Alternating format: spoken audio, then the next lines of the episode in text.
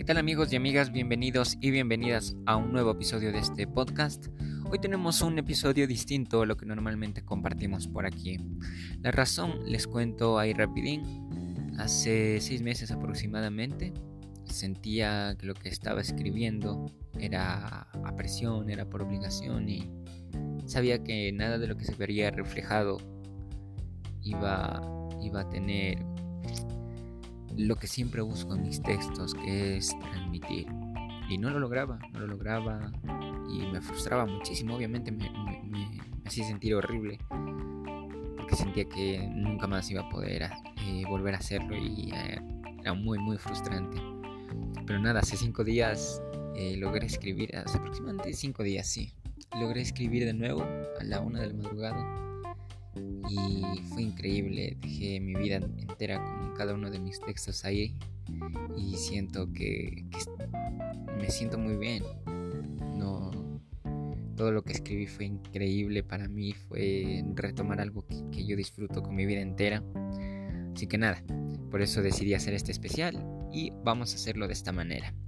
Iniciamos con textos también de personas que vieron el post eh, de Instagram y, otras personas con las cuales yo me puse también en comunicación para leer sus textos aquí y compartir con todos nuestros oyentes. Y al final, eh, dos escritores con los cuales yo podría decirles que me inicié en el mundo de la literatura, con, con los artistas que yo creo que tienen un nivel increíble, como es algo un poco normal aquí, poco reconocidos, pero de un nivel increíble. Así que nada, vamos a iniciar. Creo que esto nos vendrá bien a todos y todas para relajarnos un poco que nos hace falta en estos días. Qué mejor hacerlo con, con arte. Así que empezamos. El primer texto que leeremos, su autor es Isaac Andrade, es un joven al que tuve la oportunidad de conocer hace, hace un tiempo eh, y es por eso justamente que me puse en comunicación con él, eh, puesto que he leído varios eh, de sus textos y me parece que tiene ideas muy, muy, muy interesantes. Así que el primer texto que leeremos de Isaac Andrade se titula Los que saben que no saben. Dichosos aquellos que saben besar sin tocar los labios, que saben abrazar sin rozar la piel, que saben querer sin publicarlo, que saben amar sin prejuicios ni pasado, que saben que no saben, qué sé yo que saben vivir el hoy, aquí y ahora, que saben ser, que saben no ser. ¿Dónde quiero estar? Este mundo no da para más, no da para más vida materialista, prejuicios y tabúes. ¿Acaso el río ha parado su fluir? ¿Los pájaros han dejado de cantar? ¿El viento ha parado de soplar? No hay nada que arreglar. Esperar, tampoco. Todo pasa, todo se mueve. ¿Qué hacer? Ser, ¿cómo ser? Observa las plantas crecer, ahí está el ser. Dichosos aquellos que saben, de ellos será el mundo, de ellos será el ser.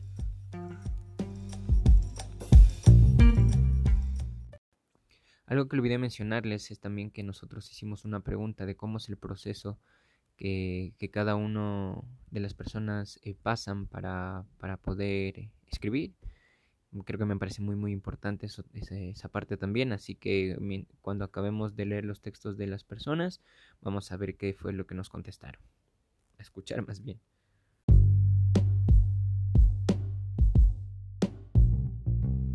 El segundo texto que leeremos de Isaac Andrade se titula Esto es eso el pasado agobia mi mano, intento sostener las tuyas, pero como jabón se me van resbalando. Intento anochecer con ellas y su encanto, pero ¿a quién quiero mentir? Si por ellas debería sufrir. Si has de hacerme bien no me debes elegir. Quiero ser en tu seso triste al escribir una historia sin progreso. Más duro es admitir que mi presencia no tiene peso. En la penumbra se escucha crujir mi hueso, ya que en tus ojos me he quedado preso. Apartado de tu vida, me he quedado sin acceso a entregarte tardes frías y noches sin deceso. Ciego ante la trampa de tu beso, no pude prevenir el nefasto proceso que nos llevaría a estar lejos. Ahora sin regreso. Nos perdimos en el tiempo, expreso lo que por ti siento, confieso que es ambiguo como las leyes en el Congreso. Dejaste tu nombre impreso, cada vez que me acuerdo, atravieso por un mar de pensar que me hace llegar a que no te intereso y paso de ser eso que buscas como contrapeso para tu hermosa soledad y descontento sin remedio.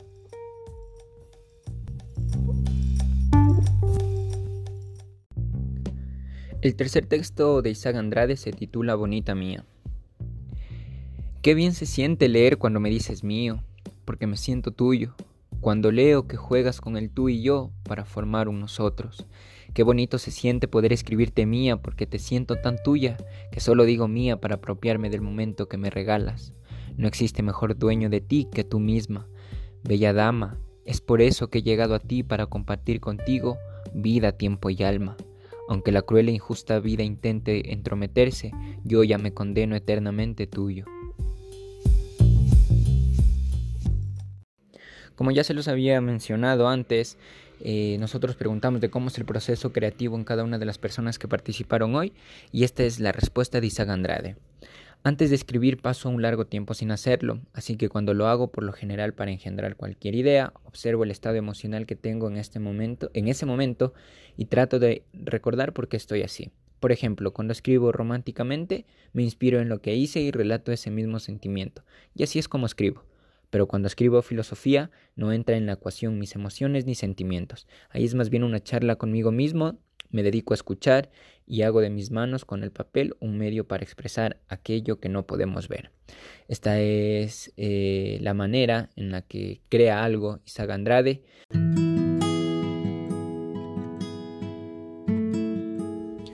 Ahora vamos con una creación de Cristina Segovia. Esto es parte de un borrador de una novela que ella está escribiendo.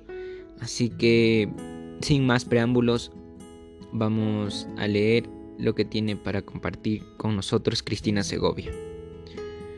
No sé qué te pasa, pero créeme que si yo pudiera estar contigo las 24 horas del día, lo haría sin pensarlo. A lo que yo respondí sin pensarlo también.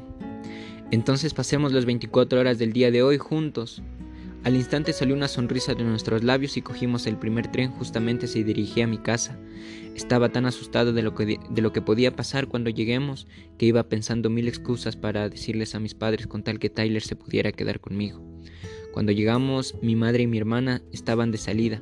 Rápidamente le dije a Tyler que se esconda detrás de un árbol, crucé la calle, la saludé como si nada y entré a mi casa.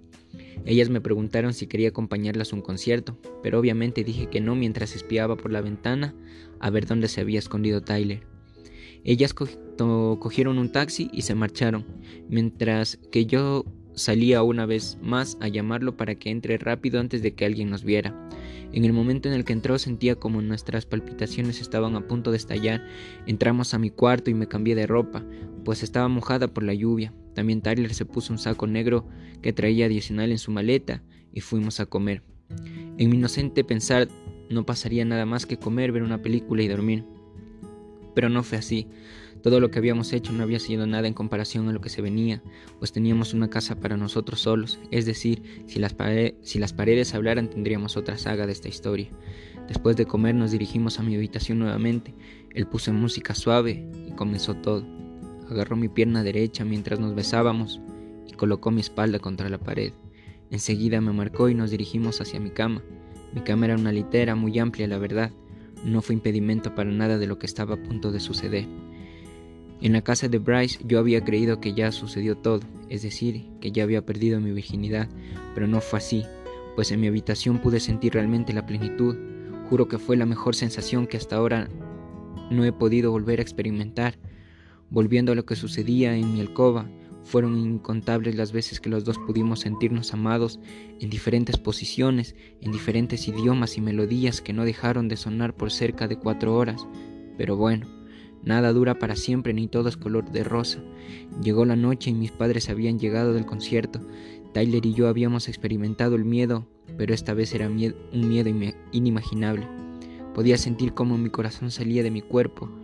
Una vez más, no había tenido tiempo para pensar en dónde esconderlo, así que simplemente decidí decirle que se acueste en la parte superior de la litera y que no se moviera ni respire si alguien llegara a entrar. Lo mismo hice yo en la parte inferior. Mi padre traía entre brazos a mi hermana que por suerte ya estaba dormida y no vendría a dormir a su cama, es decir, en donde estaba Tyler. Mi madre entró luego y se dirigió a mi cuarto. Enseguida me saludó y preguntó si había algo de comer a lo que respondí que no. que solo quería dormir y y cerré la puerta cuando y que cierre la puerta cuando salga. No sé si fue un sismo o algo, pero yo podía sentir como la cama se movía al ritmo de las palpitaciones de mi corazón. La estaba espiando por un hueco entre mi rostro y la manta, pudiendo notar cómo revisaba mi cuarto de pies a cabeza. Ella solamente me dijo que está bien y se fue. Pasó como una hora y media y por fin se fueron a acostar en sus respectivas habitaciones. Tyler y yo nos comunicábamos por medio de WhatsApp. La verdad, en esos momentos no sabíamos si nos iban a descubrir o no. Cuando creí que todos estaban dormidos, mi madre entró a mi cuarto una vez más y se dirigió a las gradas de la litera. Yo solo imploraba que no le diga a mi padre o que por lo menos no, mande, no lo mande si llegara a verlo pues era aproximadamente las 11 pm y ninguno de los dos tenía dinero para que se vayas ahora. Mi madre se apoyó en la puerta y se quedó viendo una vez más. Yo fingí estar dormida, pero, pero podía sentir que ella presentía algo de lo que estaba sucediendo. Ya saben, instinto maternal. Sin embargo, no dijo nada y salió mientras cerraba la puerta con absoluta suavidad. Entre tanta tensión me quedé dormida, en serio, pero había programado la alarma a las doce y media de la madrugada para ver cómo iba todo. Subí a ver a Tyler y estaba muerto de miedo. Me vio y solo me dijo, ¿me podrías traer un vaso de agua, por favor? No puedo dormir y estoy muerto de sed. Yo no pude aguantar la risa y me eché a reír a esa hora mientras me dirigía a la cocina a ver un vaso con agua. Se lo di y le dije, tranquilo, ya vemos cómo salir mañana, intenta dormir un poco. Por lo general yo me despertaba a las 5 y 30 am para arreglarme y salir a la preparatoria, pero ese día ninguno de los dos pudo dormir tranquilamente, así que a las 5 am a las 5 a.m.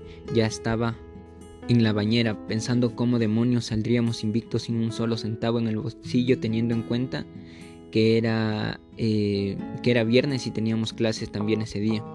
Salí de la ducha y me cambié enseguida mientras preguntaba si tenía alguna idea de qué podíamos hacer, a lo que me respondió que no. Yo estaba desorientada y un poco y con un poco de dolor de cabeza por la mala noche y por los tragos del día anterior. Así que opté por escribirle a Hey Hailey y contarle un fragmento de lo que había pasado para que me dé una idea de qué hacer, pues se acercaba la hora en la que los dos se despertaban para iniciar su día. A lo que me dijo, guau, luego me cuentas con detalles, ahora pide las llaves del garage, abre las puertas y haz que se vaya lo más rápido posible. Parecía una buena idea, pero él no tenía dinero, así que opté por llevarlo en nuestro mismo auto. Cogí las llaves del garage, abrí las puertas de la casa y le dije que me, que me esperara en la estación del tren, que yo pasaría por él como sea. Ni bien puse un pie en la casa nuevamente, todos estaban despiertos preguntándome que no había olvidado, que me había olvidado, pues no regresé con nada en las manos, a lo que respondí que no encontré lo que buscaba. Pasaron cerca de, de 40 minutos y era hora de dirigirnos a la preparatoria junto a mi padre. Me subí al carro en el mismo, con el mismo temor del día anterior y comencé a ver a todos lados para ver si lo encontraba. Pero no fue así. Llegamos a un lugar donde le dije que se quede, pero seguía sin verlo. El semáforo se puso en rojo durante un minuto y luego volvió a ponerse en verde. Yo pensé en ese momento que todo había fallado y que Tyler se enojaría muchísimo conmigo por haberlo dejado ahí, cuando mi padre de repente me dijo, Mira, Tyler está ahí, llevémoslo con nosotros a la preparatoria. A lo que respondí, sí, claro, si quieres. Nos parqueamos un poco más abajo y lo llamé con la mano para que se subiera de inmediato. Cuando se subió el aire se, se podía respirar, que se podía respirar era aún más denso que el día anterior. Yo solamente encendí la radio y le subí el volumen. Precisamente estaba sonando una canción que me había hecho escuchar Tyler en la preparatoria. En el trayecto ninguno de los tres volvió a dirigir la palabra. Parecía que solamente queríamos disfrutar la música y llegar a nuestro destino. Cuando por fin llegamos, Tyler se despidió y salió primero. Enseguida me despedí yo también de mi padre y salí con afán. No lo podía creer, lo habíamos logrado. Tyler y yo estábamos asustados aún, así que ese día tampoco entramos a clases y pasamos hablando de lo que había sucedido. Habíamos tenido las precauciones debidas, así que estábamos tranquilos por ese lado. Pero yo podía notar que algo más sucedía, así que le pregunté, a lo que él me, a lo que él me respondió. Me iré del país en un mes y esta vez te extrañaré aún más. Escuchemos cuál fue la respuesta de Cristina a la pregunta de cómo es el proceso creativo en ella. A lo que contestó, La idea inicial era cumplir con un deber de la U, nada en especial. Es más, no sabía bien qué hacer ni cuál sería el resultado, así que solamente comencé a recordar un momento en específico, un día de abril donde tuve mil sentimientos encontrados, el día que lloré, reí, bebí, bailé, comí, dormí, tuve miedo, etcétera, etcétera, etcétera. Cuando terminé de escribir me di cuenta que había superado las cuatro mil palabras y es que era inevitable no escribir con tanto detalle todo lo que había sucedido. Cuando lo volví a leer para ya enviarlo, me sentí fascinada con lo que había escrito porque salían carcajadas y sonrisas de mi cara inconscientemente. Me alegra muchísimo que hayas podido compartir con nosotros estas historias.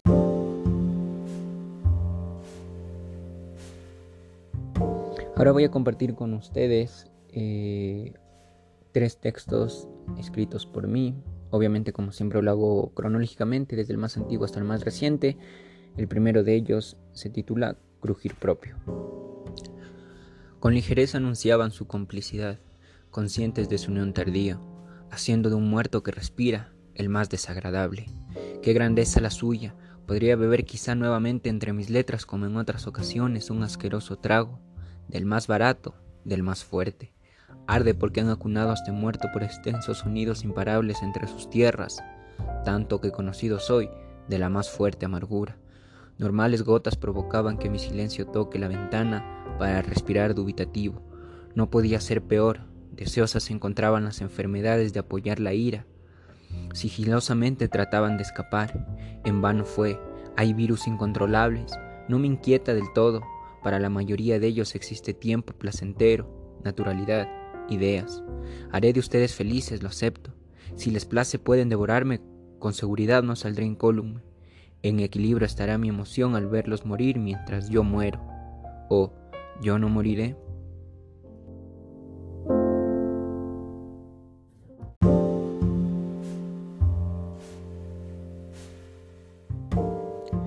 El siguiente se titula Explosión, es muy corto, pero me gusta mucho. Si un día me pego un tiro en la cabeza no es para gran asombro. Si me pierdo en la infinidad de mi mente y no reconozco la realidad, no traten de curarme. Puede que mis trastornos nunca encuentren solución. Deseo sea así, Caminar en línea recta en esta vida solo me resultaría tan insípido como hacer el amor sin amar. La enfermedad me aqueja y mis ideas fluyen. Quizás ese sea mi destino preferido, un ebrio enfermo que lo único que desea es dar terreno a sus letras, un terreno que nadie pisa, ni escucha, ni entiende, un terreno fuera del alcance de los autodenominados normales. El tercero y el último, el que escribí hace cinco días, que me, que me dio la vida nuevamente, que me hizo estar completo, se titula De 12 a 21. Maldito sea yo por no impedirme hervir de emoción cuando alucino nuestra cercanía. Va en contra de todo lo que creo, supongo es por ello que reacciona así mi ser. No le mentiré una vez más y tampoco daré rodeos para hacerla creer que no deseo probar de su majestuoso sabor en todo el esplendor de nuestro encuentro. De cualquier manera, es tan sencillo. Quiero ser tan suyo como resulte posible. Pretendo emprender mi sexo en el suyo como lo hemos hecho ya con nuestra mente, con simple y completa compañía. Parece la carta de un desesperado, pues en parte así es. La he visto rondar tantas veces mis ideas que no se me ocurre nada más que convertirlas en realidad, de ser su realidad. Agradezco a su boca siempre, empiezo a tener similitud con un religioso estricto, y es que se han convertido dos imágenes de su cuerpo en dos de mis mejores recuerdos. La primera está por demás escribirla. La segunda, una combinación de su cuerpo al ritmo de no solo música, sino también de placer. Añado a eso la mejor boca que he encontrado en el viaje de la vida, pues con ella ha desatado grandes hordas de deseo, y claro que terminé perteneciendo a las mismas. A mí que me brindó por largo tiempo su gracia del universo, ahora me tiene aquí desesperado por una más, y así seguiremos hasta cuando uno de los dos muera. No existirá otra manera amantes imperfectos en las circunstancias extrañas, con inconsciencia del tiempo que ha transcurrido, impidiendo todo aquello que pretendan condenar nuestra visita. Bueno, en mi caso el proceso para poder plasmar todo, todo lo que surge dentro de mí eh, es con sensaciones y emociones que, que en muy pocas ocasiones son son provocadas como por personas, eh, que sí me ha sucedido obviamente, pero en la, mayoría no es así, o sea, no, no es que escribo para personas o por personas o por lo que me han hecho sentir unas personas, más bien son en otras circunstancias apartado de, de cualquier tipo de contacto humano. Entonces es más, más bien con sensaciones que pues que por allí surgen y a la hora que sea y que siento el momento que, que debe ser porque si, si, si no lo saco los días que vienen y transcurren a partir de ese momento se vuelven intensos, siento que algo no, no funciona en mí, algo está atorado y pues eso, eso es prácticamente hasta que lo saco le no, no tiene mucho sentido y después ya lo voy redactando de mejor manera y pues va tomando una forma más más chévere. Así que creo que esa sería la, manera en la que a mí me sucede. Pues si me olvido algo, seguramente que lo haré, porque no tengo muy buena memoria, pero, pero básicamente es eso.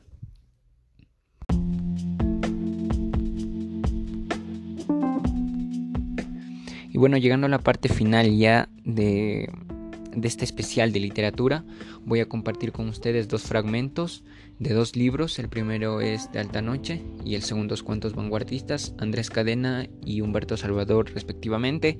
Entonces son dos libros que yo leí cuando era pequeño y que me gustan mucho, así que deseé compartirlo con, compartirlo con ustedes.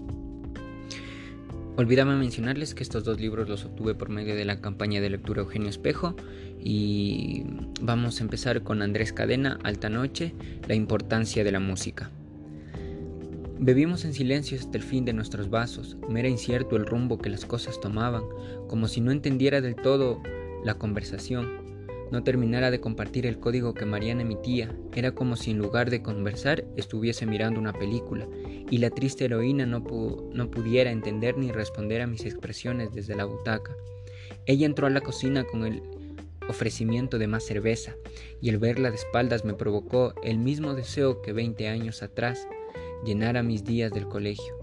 Ahora, sin embargo, un elemento nuevo potenciaba la provocación, un modo de moverse y manejar su cuerpo, una destreza de la carne acendrada por el goteo del tiempo, recalente con facilidad, un recuerdo de cama ajeno y antiguo, y lo superpuse a esa figura de mi amiga de toda la vida, como si hiciera falta usar mis intenciones.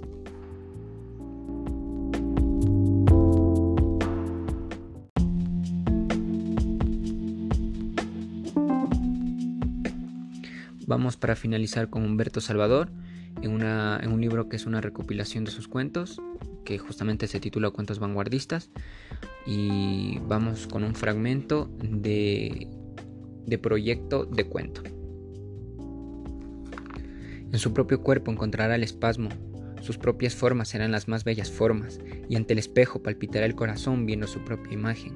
Quisiera besar su boca, estrechar su talle, acariciar con otras manos sus manos.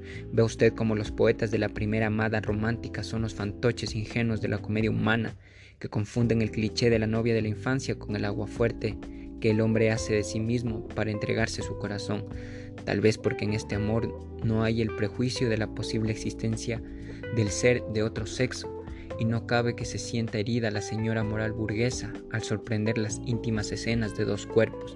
Se dice que el amor primero es el más grande y puro.